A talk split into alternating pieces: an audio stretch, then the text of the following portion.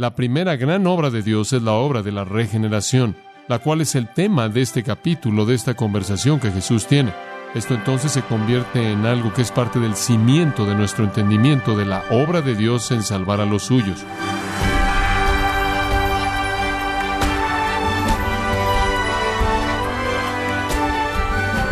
Le damos la bienvenida a esta edición de Gracia a vosotros con el pastor John MacArthur. Si usted pudiera pasar una hora con la persona más importante y preguntarle lo que usted quisiera, ¿qué le preguntaría? Y en particular a Jesús. Bueno, hubo un hombre que tuvo esa oportunidad y tuvo su pregunta, como también la respuesta de Jesús, misma que puede afectar la eternidad de usted y de muchas otras personas. En el mensaje de hoy, John MacArthur da inicio a una nueva serie dando una mirada a una conversación histórica entre Jesús y Nicodemo. Esto como parte de la serie El segundo nacimiento, con el mensaje Jesús enseña al Maestro, a continuación, en gracia a vosotros.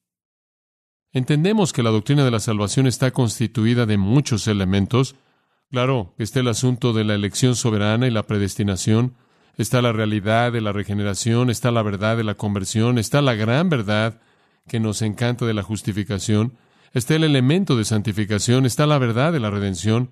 Hay elementos de fe y arrepentimiento y todos estos son aspectos y componentes del milagro de la salvación. Y al llegar a Juan capítulo 3 llegamos a la gran verdad de la regeneración. En la obra de Dios para salvar a los suyos, esta es la segunda obra. La primera es la elección. Somos elegidos en Él desde antes de la fundación del mundo, predestinados para ser salvos. Cuando entonces en el tiempo la elección es activada a la salvación, la primera gran obra de Dios es la obra de la regeneración, la cual es el tema de este capítulo, de esta conversación que Jesús tiene.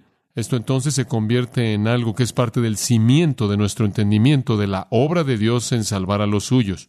Permítanme leerles diez versículos a ustedes y después comenzaremos a avanzar. Había un hombre de los fariseos que se llamaba Nicodemo, un principal entre los judíos. Este vino a Jesús de noche y le dijo, Rabí, sabemos que has venido de Dios como maestro, porque nadie puede hacer estas señales que tú haces si no está Dios con él. Respondió Jesús y le dijo, de cierto, de cierto te digo, que el que no naciere de nuevo no puede ver el reino de Dios. Nicodemo le dijo, ¿Cómo puede un hombre nacer siendo viejo?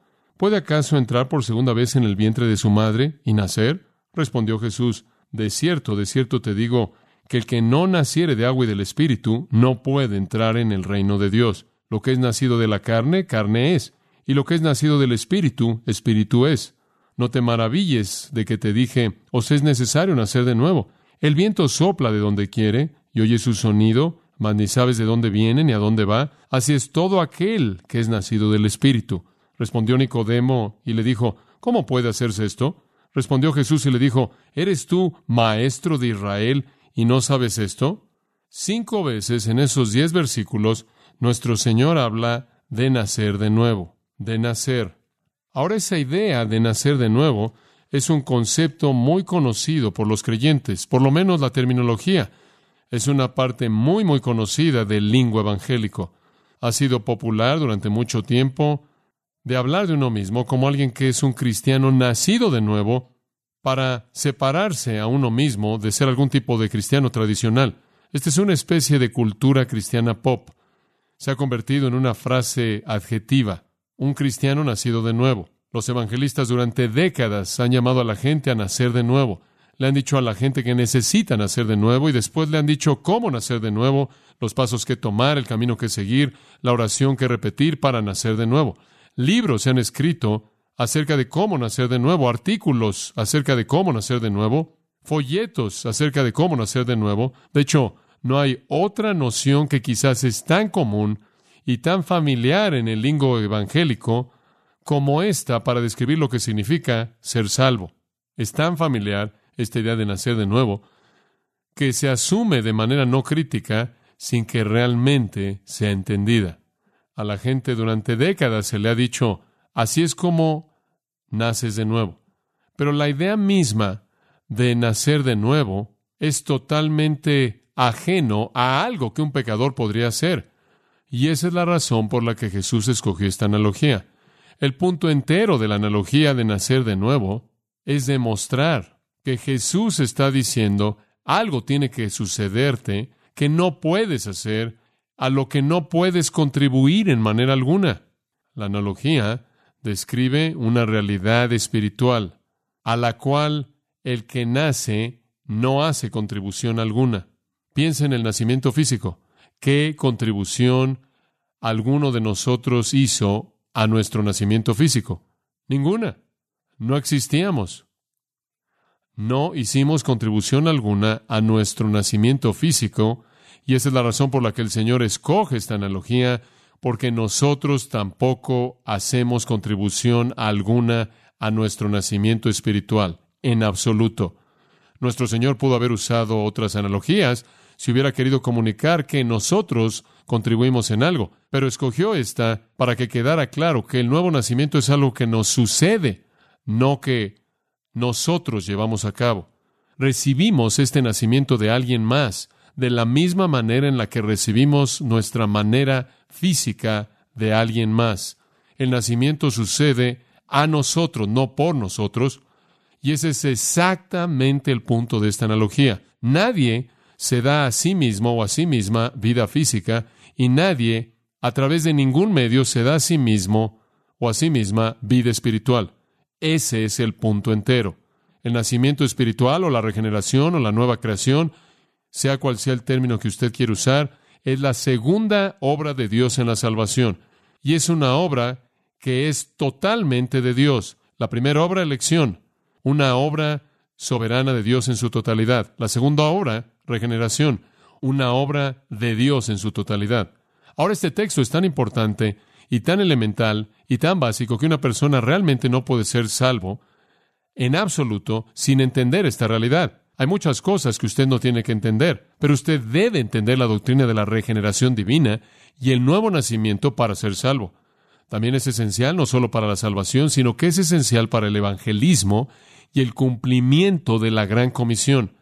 Esta es una verdad crucial y como consecuencia vamos a avanzar a lo largo de este pasaje y quiero que haga un compromiso total de involucrarse a sí mismo con esta conversación sorprendente que lleva al entendimiento de esta revelación sorprendente. Ahora es una historia conocida. Todo el mundo conoce a Nicodemo. Conocemos su nombre, su nombre por cierto es un nombre griego, transliterado realmente en arameo. En griego significa victoria sobre el pueblo. La primera parte del mismo Nick viene de Nike o Nike, la cual es la palabra para triunfante o victoria. Entonces sus padres le dieron un nombre muy elevado. Tomaron un nombre griego, lo transliteraron en arameo, y él era completamente judío, pero tiene este nombre griego único, común, muy común. Y sabemos de él, conocemos su historia, pero realmente no entendemos la teología completa que encontramos en este relato tan sorprendente. Voy a dividir estos diez versículos que leí en tres secciones. Vamos a comenzar con la preocupación del pecador, versículos 1 y 2. Después pasaremos al camino del Salvador y después vamos a la obra del Espíritu. Muy bien.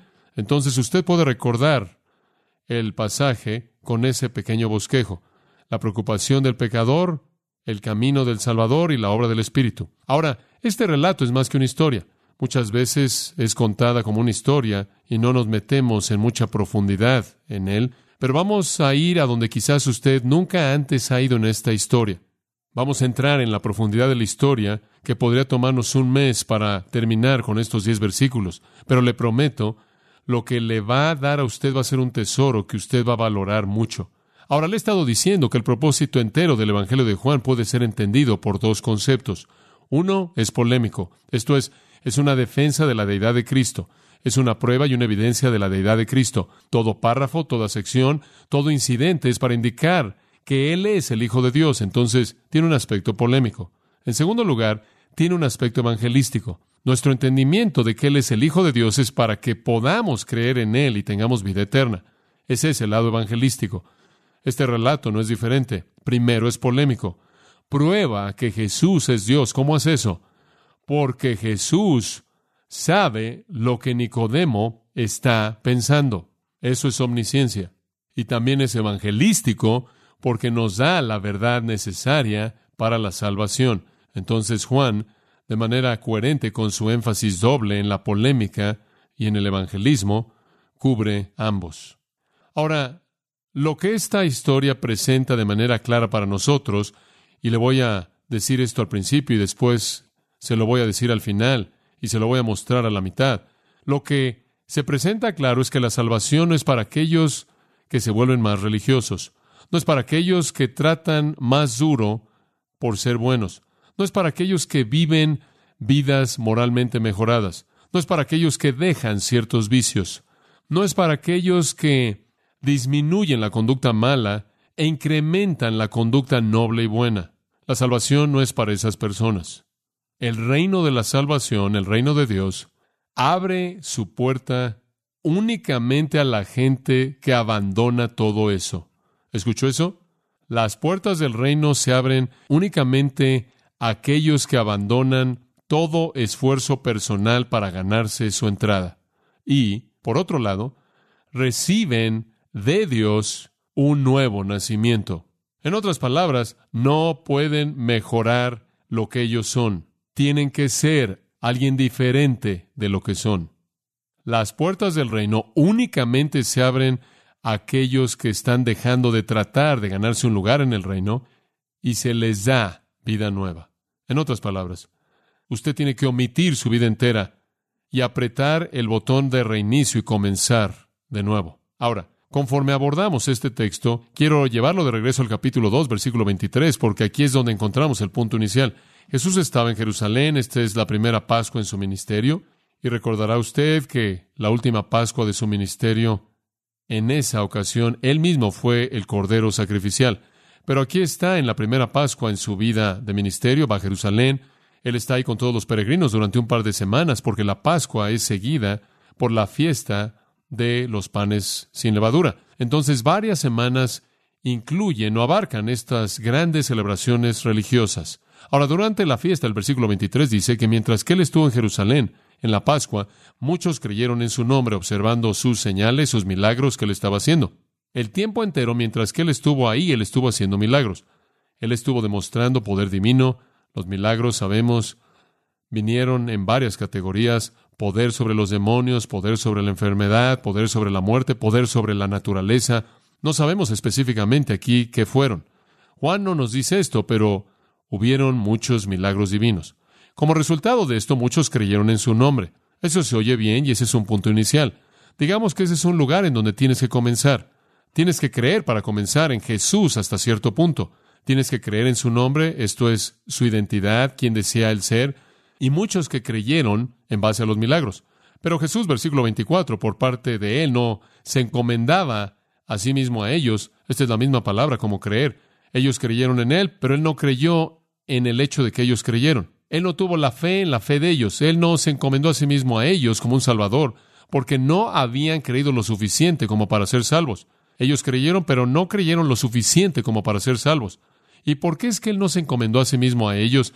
¿Y cómo es que Él conoció la naturaleza de su fe? Al final del versículo 24, porque no tenía necesidad de que nadie le diese testimonio del hombre, pues Él sabía lo que había en el hombre. Fuera cual fuera lo que ellos estaban diciendo, ¿y cómo sabía Él que ellos creyeron en su nombre? Ellos le decían, este no es un momento en el tiempo cuando una multitud vino y dijo, todos creemos. Este es un periodo de días, un par de semanas. Él está enseñando, Él está haciendo milagros. La gente viene y se va y están diciendo, creemos en ti, creemos que eres de Dios, creemos que eres un maestro de Dios. No puedes hacer estas cosas a menos de que el poder de Dios esté contigo. Pero Jesús no está afirmando eso como una fe salvadora y estableciendo una relación con ellos. ¿Por qué? Porque Él sabe que esa no es fe suficiente para salvar. ¿Cómo es que Él sabe? Porque Él sabe lo que hay en el hombre. Eso es omnisciencia. Y hablamos de eso, ¿no es cierto? Que eso es evidencia de que Él es Dios. Bueno, una de estas personas, una de estas muchas que estuvieron impresionadas por las señales, creyendo en Jesús, es el hombre Nicodemo. Él es uno de ellos. Él es el único que conocemos porque Él es el único del cual una historia se incluye en el texto de las Escrituras. La historia de Nicodemo entonces es la ilustración del capítulo 2, versículo 23. Él es uno de los muchos que creyeron, pero no creyeron lo suficiente como para ser salvos. ¿Cómo supo eso Jesús? Él lo sabe porque Él conoce su corazón y aquí hay una ilustración de ello en estos versículos de apertura. Este es un relato muy, muy poderoso, poderoso, en muchos niveles y desde muchas perspectivas. Pero comencemos tan solo con Nicodemo y vamos a comenzar con lo que llamaremos la preocupación del pecador, la preocupación del pecador. Ahora, como puede ver a partir del versículo 1, este hombre, Nicodemo, había un hombre de los fariseos llamado Nicodemo, un principal de los judíos. Este es un hombre formidable en el sistema religioso de Israel, un hombre muy formidable, de hecho, inclusive quizás él estaba de hombros arriba por encima del resto, debido a que en el versículo 10 Jesús le dice, ¿eres tú el maestro de Israel? Este hombre ha alcanzado el pináculo absoluto del judaísmo, de la religión, porque él es el maestro, artículo definido, el maestro de Israel.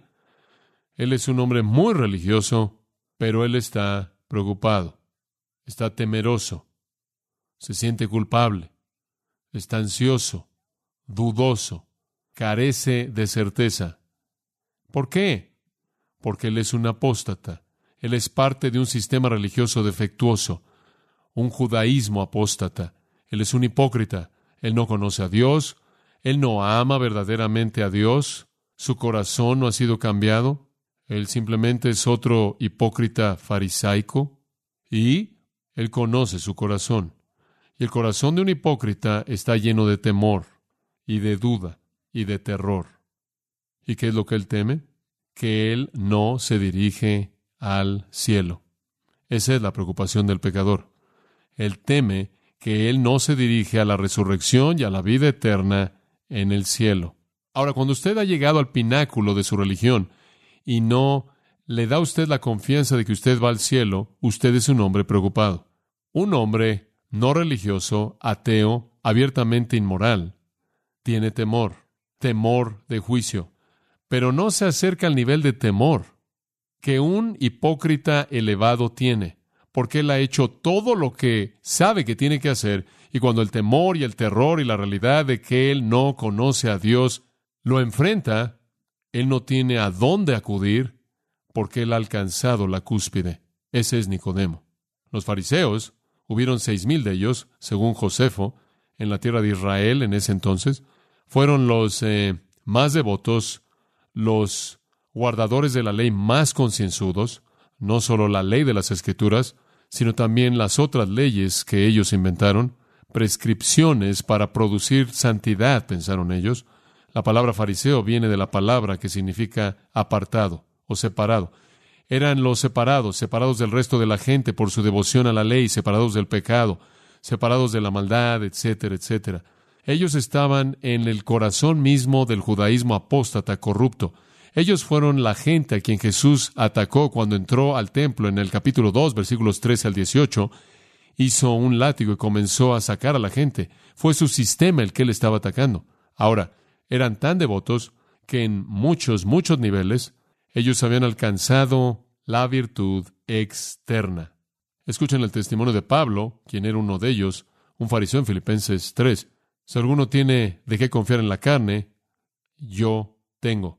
Circuncidado el octavo día de la nación de Israel, de la tribu de Benjamín, hebreo de hebreos, eso significa que él ha seguido todas las tradiciones en cuanto a la ley fariseo, en cuanto al celo perseguidor de la iglesia, en cuanto a la justicia que es en la ley, irreprensible. Aquí está Pablo, ese es el testimonio de un fariseo. Yo he cumplido con todo detalle religioso, he observado las leyes, fui kosher, cumplí con las tradiciones, lo hice todo. Y realmente se redujo a algunos detalles insignificantes absurdos. Hay registros que nos dicen, por ejemplo, que un fariseo no podía verse en un espejo en el día de reposo. Un espejo sería un pedazo de metal aplanado, no cristal, pero un fariseo no podía verse en un espejo en el día de reposo, porque podría haber un cabello gris y verse tentado a arrancarlo. Y esa sería una violación de no trabajar en el día de reposo. Un fariseo que tuvo una garganta irritada normalmente hacía gárgaras con vinagre. Eso es lo que ellos usaban, este tipo de antiséptico. Pero los fariseos no podían hacer gárgaras el día de reposo porque eso era trabajo. Tenían que tragárselo inmediatamente cuando ellos tomaban el vinagre. Un fariseo podía comer un huevo que era colocado ahí en el día de reposo si tenía la intención de matar al pollo que estaba ahí en el día de reposo. Digo, así es como desarrollaron este tipo de fórmulas ridículas para la virtud. Bueno, este es uno de ellos. La mejor descripción dada en el Nuevo Testamento de los fariseos fue dada por nuestro Señor en Mateo 23, en la última semana de su vida y ministerio antes de su muerte. Pasen a Mateo 23 y este va a ser el mejor vistazo de los fariseos. Son descritos junto con los escribas y en gran parte eran parte de ellos. Dice en el versículo 1 y 2 de Mateo 23 que se colocan en la silla de Moisés, en otras palabras, se convirtieron en los intérpretes de la ley de Moisés, la ley que Dios le había dado a Moisés allá atrás en Éxodo. Por cierto, les dicen que hagan todas esas cosas, pero no las hacen ellos mismos, son hipócritas, atan cargas pesadas sobre ustedes, no les ayudan con esas cargas en absoluto. Versículo 4, hacen lo que hacen para ser vistos por los hombres. Versículo 6, les encanta el lugar de honor en los banquetes, en los principales asientos en las sinagogas. Les encanta ser saludados en la calle y ser llamado rabino. Ese es un término de respeto que significa maestro, un término caldeo que salió del cautiverio cuando estuvieron ahí. Les encantaba ser llamados rabino, les encantaba ser llamados maestro, querían ser llamados padres como si fueran la fuente de la verdad, querían ser llamados líder. No obstante, versículo 13, hay de vosotros, escribas y fariseos hipócritas, porque cerráis el reino de los cielos de los hombres, y ustedes mismos no entran, ni permiten que aquellos que están entrando entren. Ustedes evitan que la gente entre al reino. Ustedes no están en el reino y no pueden ayudar a que alguien entre al reino. Ustedes no están adentro y evitan que otros entren. Y allí es exactamente en donde estaba Nicodemo. Él no estaba en el reino. En su corazón él sabía que él no estaba en el reino. Versículo 15. Hay de vosotros, escribas y fariseos hipócritas, viajan mar y tierra para ser un prosólito, y cuando él se convierte, ustedes lo hacen dos veces tanto hijo del infierno como ustedes. Versículo 16, hay de vosotros, guías ciegos. Y sigue así, versículo 23, hay de vosotros, escribas y fariseos. Ustedes diezman hierbas pequeñas y descuidan las provisiones más serias de la ley, justicia, misericordia y fidelidad. Versículo 25, ustedes son hipócritas que limpian lo de afuera del vaso y por dentro están llenos de robo y de pecado. Versículo 27, hay de vosotros, escribas y fariseos, hipócritas son como sepulcros blanqueados. Versículo 29. Ay de vosotros, escribas y fariseos hipócritas. Ustedes construyeron las tumbas de los profetas, adornan los monumentos, etc. Y a lo largo de la historia ustedes matan a los profetas. Él lo resume en el versículo 33. Serpientes, generación de víboras, ¿cómo escaparéis de la condenación del infierno? Los fariseos, incluye a Nicodemo. Él está en la cúspide del montón. Él de hecho regresa al versículo 1. Es un principal entre los judíos un principal entre los judíos? Es correcto. Él ha alcanzado el pináculo. Él ha alcanzado el nivel más elevado que alguien puede alcanzar. Él es un miembro del Sanedrín. Él es uno de ellos. Aprendemos en Juan 7. Setenta hombres escogidos de todos los líderes, los líderes religiosos de Israel, muchos de ellos fariseos, algunos saduceos, los más élite, en algunos casos los más ricos, en algunos casos los eruditos más brillantes, en su caso el mejor maestro, exumos sacerdotes constituyeron este órgano gobernante llamado el Sanedrín, los setenta. Él es parte de ese grupo. Este hombre está en la cúspide de la religión. Muy raro, por cierto, que un fariseo venga a Jesús. Solo hay uno en los cuatro evangelios, y es él. El único otro fariseo que conocemos, Jesús lo buscó en el camino a Damasco, Pablo. Esto es muy raro. Él es la única historia en los evangelios de un fariseo que vino a Jesús. Él está lleno de temor, ansiedad, como los hipócritas lo están. Él teme el juicio, él teme el infierno, el castigo, ser excluido del cielo. Los fariseos creían en todas esas cosas. Los fariseos creían en la soberanía divina. Los fariseos creían en la responsabilidad humana. Los fariseos creyeron en los ángeles, creyeron en la resurrección, creyeron en el cielo, creyeron en el infierno. Y él tiene toda esa teología y es suficiente como para asustarlo. Por cierto, esta es angustia necesaria para que alguien sea salvo, porque hasta que ese temor emana en tu corazón, tú no buscas la salvación. Bueno, este hombre, el versículo 2 dice, vino a Jesús de noche. Mucho se ha escrito acerca del hecho de que él vino de noche, páginas y páginas y páginas y páginas. Permítanme decirles lo que significa. Significa esto, él no vino durante el día. Eso es lo que significa. Esa es la profundidad y altura y amplitud de lo que eso significa. Si me preguntara usted por qué vino de noche, no lo sé. Además, no me importa. Usted dígame, ¿Cuál es el mejor momento para venir a Jesús? En cualquier momento. Quizás su esposa le dijo que limpiara el patio de atrás y oscureció y entonces él vino. No lo sé. No sé, no me importa. Ese no es el punto. No es una metáfora de las tinieblas de su alma. Él vino. Él tenía curiosidad, él estaba preocupado, él vino con la angustia del pecador, la preocupación del pecador. Ahora usted sabe, en Mateo 23 Jesús denunció a los fariseos. Se lo acabo de leer. Ay de vosotros, escribas y fariseos, hipócritas, hipócritas, hipócritas, hipócritas. Vuestra casa es dejada desierta. Él dice, el juicio va a caer sobre ustedes. Ustedes matan a los profetas. Ustedes apedrean a los que les son enviados. Víboras. Pero aquí, al principio de su ministerio, viene este fariseo y Jesús le abre sus brazos, le abre su corazón. En un sentido, Jesús lo trata en la manera en la que Mateo 12:20 dice que el Mesías trataría a la gente.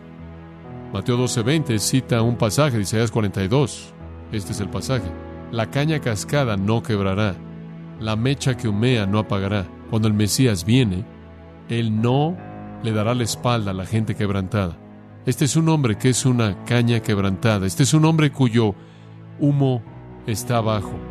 El Mesías recibirá a los quebrantados y a los que están humeando que vienen a Él, y eso es demostrado aquí.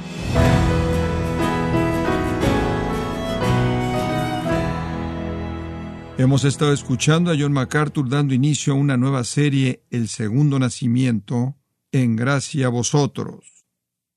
Estimado oyente, recuerde que tenemos a su disposición el libro Salvo sin lugar a dudas, escrito por John MacArthur. Puede obtener su copia de Salvo sin lugar a dudas en gracia.org o en su librería cristiana más cercana. Le quiero recordar que puede descargar en audio transcripción gratuitamente los sermones de esta serie, El Segundo Nacimiento, así como todos aquellos que he escuchado en días, semanas o meses anteriores en gracia.org. Si tiene alguna pregunta o desea conocer más de nuestro ministerio, como son todos los libros del pastor John MacArthur en español, o los sermones en CD que también usted puede adquirir, escríbanos y por favor mencione la estación de radio por medio de la cual usted nos escucha en gracia a vosotros. Es importante conocer no solo el país y ciudad de donde usted nos escucha, sino también la radio. Para quienes contactan nuestro ministerio por primera vez, pueden solicitar una copia del mensaje de promoción sin costo alguno, un mensaje por oyente únicamente. Si usted vive en los Estados Unidos o Puerto Rico, escríbanos a Gracia Vosotros, P.O. Box 4000, Panorama City, California 91412 o puede escribirnos a través del siguiente correo electrónico radio arroba Queremos agradecerle su tiempo y sintonía en nombre de John MacArthur y del personal de este organismo e invitarle para que nos acompañe en la próxima edición y así juntos continuar desatando la verdad de Dios un versículo a la vez en gracia a vosotros.